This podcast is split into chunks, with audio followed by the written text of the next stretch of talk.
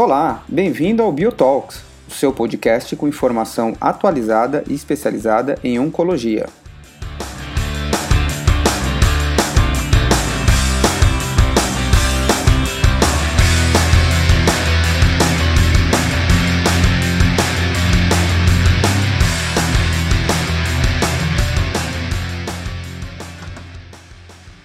Olá, bem-vindos a essa edição especial do Biotalks. Do dia 29 ao dia 31 do mês de maio, aconteceu o Congresso Anual da Sociedade Americana de Oncologia, a ASCO, considerado o maior congresso de oncologia do mundo. Após o congresso, a Bio realizou duas lives com especialistas para discutir sobre os principais trabalhos apresentados durante o congresso. Para aqueles que não acompanharam essas transmissões ou para quem acompanhou e quer rever o que foi discutido, a Bill transformou o conteúdo dessas lives em podcasts que serão disponibilizados através do Biotalks em episódios separados por áreas de interesse. A Bill espera que vocês gostem e também compartilhem esses episódios. Aproveitem!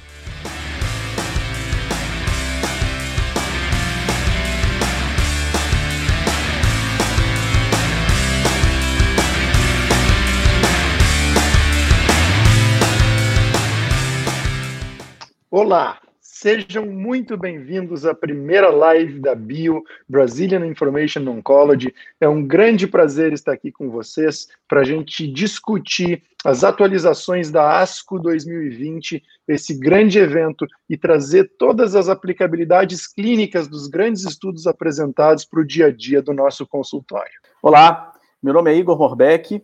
E a ideia é que agora, nesse último módulo dessa live, a gente coloque em perspectiva os dados mais relevantes apresentados na ASCO esse ano em câncer de pulmão. Né? E com isso, eu conto aqui com o especialista, o doutor Adriano Silva, e nós vamos começar é, colocando em perspectiva os dados da doença mais localizada, eventualmente passando para a doença metastática, depois voltando para a doença loco-regional, em vários cenários diferentes de doença. Adriano, uh, mais uma vez, uh, câncer de pulmão foi uma peça importante na ASCO, né? Felizmente, a gente tem visto mudanças acontecerem nos últimos anos de maneira muito positiva e que muito impactam na sobrevida dos pacientes. E esse ano não foi diferente. Eu queria que você comentasse dois estudos relevantes, um deles, inclusive, em plenária, sobre o tratamento adjuvante em câncer de pulmão. É isso aí, Igor. Ah, é impressionante como o câncer de pulmão mudou nos últimos anos, né? Uh, a gente deixou de tratar uma doença que tinha muito pouca cura, uh, mesmo na doença localizada, para a gente começar a ter resultados muito bons na doença metastática. era óbvio que todo esse avanço na doença metastática com as drogas-alvo uh, iriam se traduzir ou iriam ser testadas na doença localizada, um, e como o EGFR foi o primeiro alvo a ser atingido em câncer de pulmão, é natural uh, que ele seja uh, testado, ou pelo menos seja publicado os primeiros estudos. Então, lembrando que a adjuvância em câncer de pulmão não pequenas células, a quimioterapia traz um benefício aí de 5 a 10% dos pacientes, em diversos estudos e diversas meta-análises, principalmente na doença estadio 2 e estadio 3, ou seja, doença uh, com linfonodos positivos. Uh, uh, contextualizando um pouco, o estudo CITONG, que é um estudo oriental que foi publicado na ASCO, foi apresentado na ASCO em 2017, uh, testou, foi o primeiro estudo publicado com essa intenção, testou a uh, gefitinib uh, por dois anos contra a quimioterapia. Na época, esse estudo foi bastante questionado, porque, até do ponto de vista ético, por não oferecer quimioterapia no braço de pacientes que recebeu gefitinib, e nesse, nessa época mostrou, na época da apresentação, mostrou um benefício de sobrevida livre de doença para o grupo de gefitinib. E agora, nesse ano, a gente teve uma atualização desse estudo, principalmente uh, no ponto de vista do, da sobrevida global. E, infelizmente, o estudo foi negativo para a, a, a, o grupo Intention to Treat, mostrando aí um hazard ratio de 0,99, apesar da sobrevida livre de doença ser a, a positiva, 30 meses contra 19 meses, com hazard ratio de 0,56. A, a, sobrevida em 5 anos foi muito próxima, 53 a, a, por cento dos pacientes tiver, estavam vivos após 5 anos no braço de osimertinib e só 51% no braço de quimioterapia. Ah, então, com isso, ah, o estudo Adaura ah, foi apresentado esse ano em plenária, com uma expectativa muito maior. Né? Então, a gente está falando do uso de osimertinib, que é uma droga que a gente sabe que já foi aprovada em primeira linha na doença metastática, com benefício de sobrevida global, quando comparado ao gefitinib ou a erlotinib nessa situação. Quando a gente vai falar de adjuvância, é muito interessante, né, Igor, o que, que a gente quer na adjuvância. Né? Então, obviamente, a gente quer curar mais pacientes, então a gente quer que pacientes que tenham benefício de sobrevida, mas a gente quer uma medicação também que seja fácil de, de tolerar, uma, medicação que não tenha tanto efeito colateral, e com isso o osimertinib tinha uma promessa muito grande, porque a gente sabe que a, a, a, a tolerância do osimertinib é muito maior do que com o osimertinib. Então, o estudo Adaura randomizou pacientes estadio 1B, 2 e 3, a, a receberem osimertinib por três anos, comparado a placebo. Ah, nesse estudo, diferente do Citong, ele possibilitou os pacientes a receber quimioterapia. Então, 55% dos pacientes receberam quimioterapia ah, nos dois braços e foram randomizados. E o desfecho principal desse estudo ah, foi a sobrevida livre de doença nos estadios 2 e 3, com desfechos secundários que provavelmente a gente vai ouvir um pouco mais no futuro. E o estudo, então, mostrou, ou confirmou as, as expectativas, e foi um estudo uh, positivo, uh, com dados uh, impressionantes, com a redução do risco de, de recidiva ou morte de 79%, ou seja, um hazard ratio para toda a população de 0,21, na população estadio 2 e 3, até um hazard ratio de 0,17.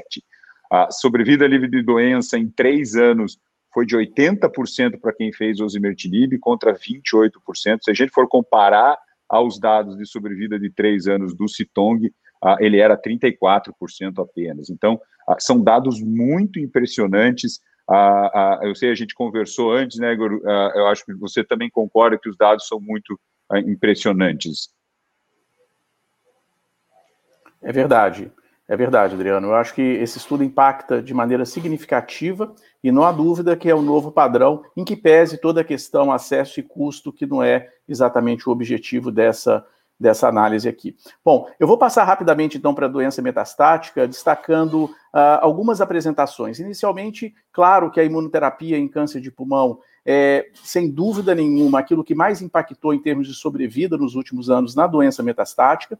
Dessa forma, eu vou falar rapidamente sobre o estudo Checkmate 227. É um estudo complexo, eu não vou aqui detalhar uh, uh, o desenho desse estudo, mas a parte 1 desse estudo, que foi uma avaliação de três braços, onde combina nivo e ipilimumab versus cisplatina, quimioterapia baseada em platina, ou nivolumab de maneira isolada. Esse estudo já vinha sendo previamente publicado e apresentado, e o que nós temos hoje na ASCO foi uma atualização há três anos da sobrevida desses pacientes. E a, a notícia realmente é muito boa, tá? Depois de um segmento de aproximadamente 43 meses, para aquela população de pacientes que expressam PDL1 em mais de 1%, houve um ganho significativo de sobrevida em associação nivo e ipilimumab versus quimioterapia. O hazard ratio desse estudo foi de 0,79, com um P estatístico e uma boa redução do risco de morte a três anos, de forma que aproximadamente um terço dos pacientes nesse braço do, da combinação nivo-IP estão vivos em três anos. Realmente são resultados que colocam mais um esquema na linha de frente do tratamento de câncer de pulmão.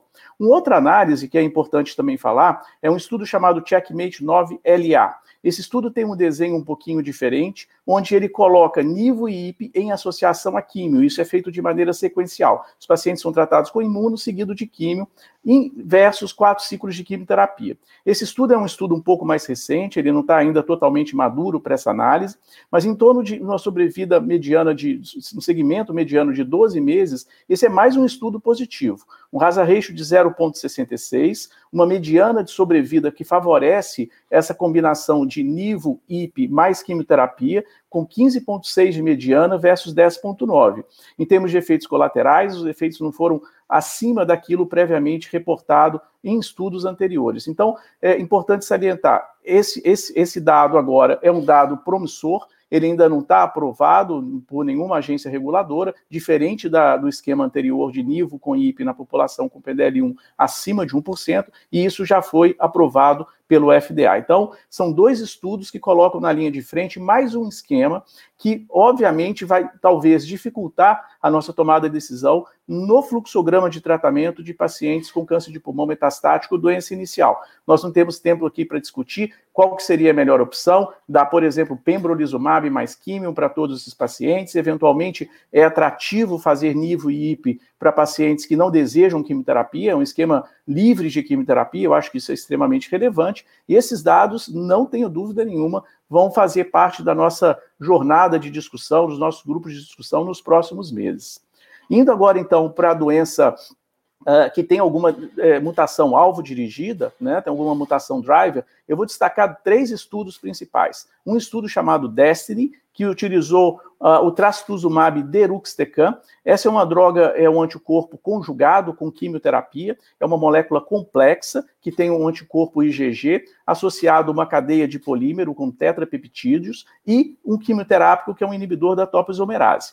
O impressiona porque a taxa de resposta para essa série de pacientes foi de 72% para esse estudo, mostrando que, de fato, né, essas drogas são extremamente ativas num cenário onde você tem o quê? Uma mutação específica, que no caso é a mutação do ER2. Aqui não vale a alteração por imunistoquímica, tem que haver uma mutação específica da, da, da molécula ER2, dessa oncoproteína, de forma que quando você encontra tais situações, e essa é uma série de pacientes previamente tratados com quimioterapia, a resposta é extremamente elevada. Chama atenção essa droga, que essa é uma droga com potencial de toxicidade, a neutropenia, a anemia, e isso aconteceu em aproximadamente 20 a 30% dos casos. Um outro estudo, Adriano, que eu acho que é importante a gente comentar, que é um estudo que já, já vinha sendo também comentado anteriormente, é o estudo Geometry, que utiliza uma nova mutação, né, um outro, um outro oncogene driver, que é o MET. Né? Então, essa corte agora que foi apresentado na ASCO utiliza o capmatinib para essa população que tem um MET amplificado num número alto de cópias de, de gene. Então, de uma maneira geral, as taxas de respostas ocorreram, elas não são pequenas, porque nós estamos falando mais uma vez de população de pacientes previamente tratados com químio e também imunoterapia, uh, e a taxa de resposta foi na ordem de 40%, com 73% de taxa de controle de doença. Mais uma vez, um número extremamente relevante nesse cenário. E eu vou finalizar aqui essa parte de doença metastática falando de uma droga chamada pralcetinib. É importante gravar esse nome, porque essa é uma droga extremamente ativa para um outro cenário dentro desse arsenal de mutações e câncer de pulmão, que é a fusão do RET. Previamente, nós já tínhamos dados iniciais desse estudo, tá? Esse estudo, então, ele mostrou, chamado Arrow Study, eh, uma taxa de resposta de 73%. E, na verdade, eu estou colocando isso em perspectiva porque isso foi apresentado em pôster na ASCO, já uma chamada do estudo fase 3, que já começou eh, sendo liderado por pesquisadores do Gustavo Russi. Então, uh, na linha de frente de tratamento, paciente com câncer de pulmão metastático, mutação de RET, que é rara, todas essas mutações acontecem em 1 a 4% dos casos de adenocarcinoma, mas vai comparar na linha de frente para o cetinib versus químio. Então, é um estudo aguardado, sem dúvida nenhuma, que deve mostrar resultados incríveis. Adriano, eu acho que agora, então, eu passo novamente a bola para você, para você discutir aí alguma coisa relacionada à doença estágio clínico 3, aquela doença avançada localmente. Ah, isso aí, Igor. Antes, ah, só para atacar um pouco as perguntas que surgiram, surgiu uma pergunta aqui ah, de seria importante manter quimioterapia adjuvante ou só osimertinib mesmo. Então, eu acho que por enquanto a gente não pode omitir quimioterapia, eu acho que a quimioterapia ainda faz parte do nosso tratamento uh, do câncer de pulmão uh, não pequenas células no, no cenário um, é, adjuvante, uh, até porque o estudo Adaura colocou esses pacientes, um, e talvez essa seja a grande diferença do estudo Citong, onde o braço que usou a gefitinib não utilizou a, a, quimioterapia, ou seja, esses pacientes não receberam quimioterapia. Uma das críticas, inclusive, do Adaura é 45% dos pacientes não receberam quimioterapia adjuvante de toda a coorte, um, e isso pode ter prejudicado principalmente o braço controle dos pacientes que tinham doença estadio 3. Né? Esses pacientes a gente sabe que recidivam, o benefício de quimioterapia é muito maior nos pacientes com estádio 3, e quando você vê o hazard ratio dividido por estadiamento nos gráficos que foram apresentados, os benefícios foram muito maiores para a doença com um estadio mais avançado, mostrando, então, que você dando uma, uma droga ativa nesses pacientes vai ser bastante interessante. É claro que uh, a gente vai precisar uh, ver um pouco mais os dados um, futuros do Adaura, principalmente em relação, eu, tenho interesse muito grande em ver as recidivas sistêmicas, principalmente sistema nervoso central, a gente sabe que quimioterapia não tem uma penetração muito boa em prevenir a, a doença do sistema nervoso central e o osimertinib tem ação nesses, uh, lá no, no, no, cérebro, então esses dados vão ser bastante interessantes, assim como os dados de terapias subsequentes, né, o Citong teve uh, um crossover relativamente baixo, só 53% dos pacientes que progrediram no braço controle receberam, e claro, qualidade de vida, a gente vai ver tudo isso. E ali outra pergunta, Igor, que surgiu foi qual o esquema de imunoterapia, em primeira linha hoje em câncer de pulmão não pequenas células. Acho que você já, já deu um, um, um, um toque aí. Acho que é uma questão de contextualizar, né? Então, tanto o, o, Checkmate 227, que teve aprovação nos Estados Unidos, deve ter aprovação no Brasil em breve, mas também com o Keynote 042, com o Keynote uh, 024 e até com o Empower 110, né, que teve aprovação do atezolizumab com monoterapia também em primeira linha. É, eu acho que é bem isso, porque, na verdade, o mais importante é nós termos opções de tratamento, né? Então, as opções hoje são extremamente atrativas para os pacientes em câncer de pulmão, né? Eu posso utilizar uh, imunoterapia monodroga, eu posso utilizar combinação de imunoterapia, eu posso utilizar quimioimunoterapia, quer dizer, existem vários cenários hoje de discussão, né? Obviamente que o estudo que compara cada uma dessas alternativas ele não vai existir, né? E o que a gente precisa, claro, é estar tá individualizando cada paciente, olhando com detalhes o perfil desses pacientes, checando se realmente não há mutação driver, esse é um dado extremamente importante. A gente sabe que a imunoterapia não funciona bem para esses pacientes que têm mutação oncogênica. Então, eu acho que ter isso tudo em perspectiva e um time multidisciplinar para discutir esses dados são é, é, claramente um momento único em câncer de pulmão. Isso aí. Parabéns, papai fresco. Você está com umas olheiras aí mesmo, viu, Igor? Isso aí. Uh, então, uh, nós temos aí seis minutos para revisar os estudos de não células claras, né, ou de outras patologias torácicas. Uh, e daí, eventualmente, se sobrar um tempinho, a gente vê os pôsteres de estadio 3. Ah, mas começando então com pequenas células, Igor, a gente teve ah, ah, uma sessão bastante interessante porque deu, fez uma basicamente uma revisão de todos os estudos de quimioterapia combinado com imunoterapia. Então, de novo, contextualizando, a gente teve aqui no Brasil a aprovação do atezolizumab em combinação com platina e, e, e etoposide, mostrando aí uma sobrevida uh, livre de progressão de mais ou menos cinco meses e meio, uma sobrevida global que passou pela primeira vez em um estudo de pequenas células de um ano, então chegando a uma mediana aí de 12,3 meses. Então a gente teve a atualização do estudo Caspian, que foi inicialmente apresentado uh, no ano passado, lembrando o estudo eh, Caspian em fase 3, uh, que randomizou para três grupos, foram mais de 700 pacientes, então um estudo extremamente grande.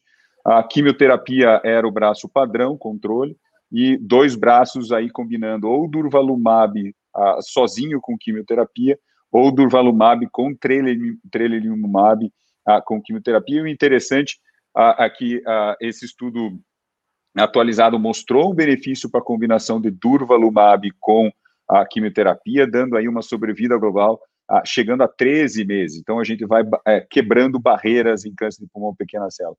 O que foi decepcionante é que a adição de um anti-CTLA4 ele não se mostra benéfico novamente em câncer de pulmão de pequenas células.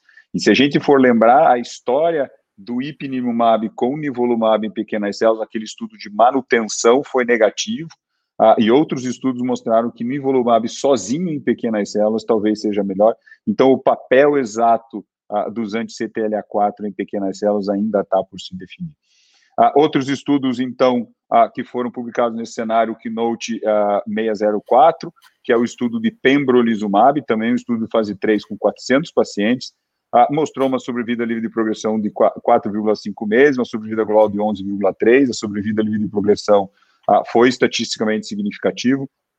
A sobrevida global, apesar de um P significativo, de um hazard ratio de 0,80, ele não atingiu o objetivo do estudo, então não foi considerado estatisticamente significativo, porém nos traz benefício. O estudo do ICOG 5161 é um estudo de fase 2 de nivolumab com quimioterapia, mostrou dados basicamente da mesma forma, então mudando, o, o, o, confirmando a, a, confirma, confirmando então que o uso de inibidores de checkpoint PD1 ou PDL1 são benéficos em combinação com a imunoterapia. Igor, o que você viu de novidades em mesotelioma? Mesotelioma é um tumor ah, que tem baixado a incidência, mas a gente tem visto algumas novidades aí. O que, que você conseguiu ver na ASCO desse ano? Aí? Muito bom, Adriano. Então, mesotelioma é considerado uma doença órfã, né? Poucos estudos, poucas mudanças de prática, não, nem tanta pesquisa, o investimento em pesquisa nós temos, mas nessa ASCO ela, ela focou em duas, duas situações principais de doença. E eu destaco a segunda linha. É interessante notar, porque o tratamento sistêmico do mesotelioma de pulmão, ele hoje tem um padrão com cisplatina mais pemetrexed, né? Uh, eventualmente você pode associar o bevacizumab, existe estudo fase 3 para isso, com algum benefício. Essa não é uma adoção geral mundial, mas o ponto principal é que a segunda linha nunca foi muito bem testada e nenhum estudo mostrou ganho de sobrevida. Então, eu mostro aqui para vocês, então, em perspectiva, um estudo fase 2 que combina gencitabina mais ramucirumab versus gencitabina. Esse estudo é chamado de RAMS, é um estudo multicêntrico, é um fase 2 randomizado, e os pacientes foram exatamente randomizados para esse esquema. E esses resultados mostram, de fato, uma vantagem de sobrevida global. A adição, então, do ramucirumab à gencitabina significativamente aumentou a sobrevida global para esses pacientes. Então, em termos de mediana, eu falo para vocês que há 6 e 12 meses ah, houve um acréscimo de 63 e 33 meses, favorecendo, então, a, a, a combinação gencitabina e ramucirumab em, em comparação à gencitabina isolado. Esse é um estudo que muda a prática, eventualmente, para o tratamento dessa doença rara, onde, obviamente, a maioria vai falhar. Né? E um outro estudo, esse já em primeira linha, já avalia, num fase 2, a combinação de químio, cisplatina e pemetrexed, que é o padrão, como eu falei, mais durvalumab para esses pacientes com doença avançada. É, são dados ainda iniciais, não é um estudo randomizado, mas que mostra potencial. A mediana de sobrevida desse estudo uh, uh, foi de 21 meses, os pacientes uh, tiveram uma taxa de sobrevivência a um ano em torno de 70%, e a tolerância foi muito boa. Ou seja, chama a atenção, de fato, que mesotelioma é algo que avançou, mais uma vez, na ASCO esse ano. Isso aí, Igor. muito legal, tem vários outros estudos interessantes e posts, mas acho que agora Uh, encerramos nosso tempo. Vamos chamar nossos amigos aí de novo, né, Igor?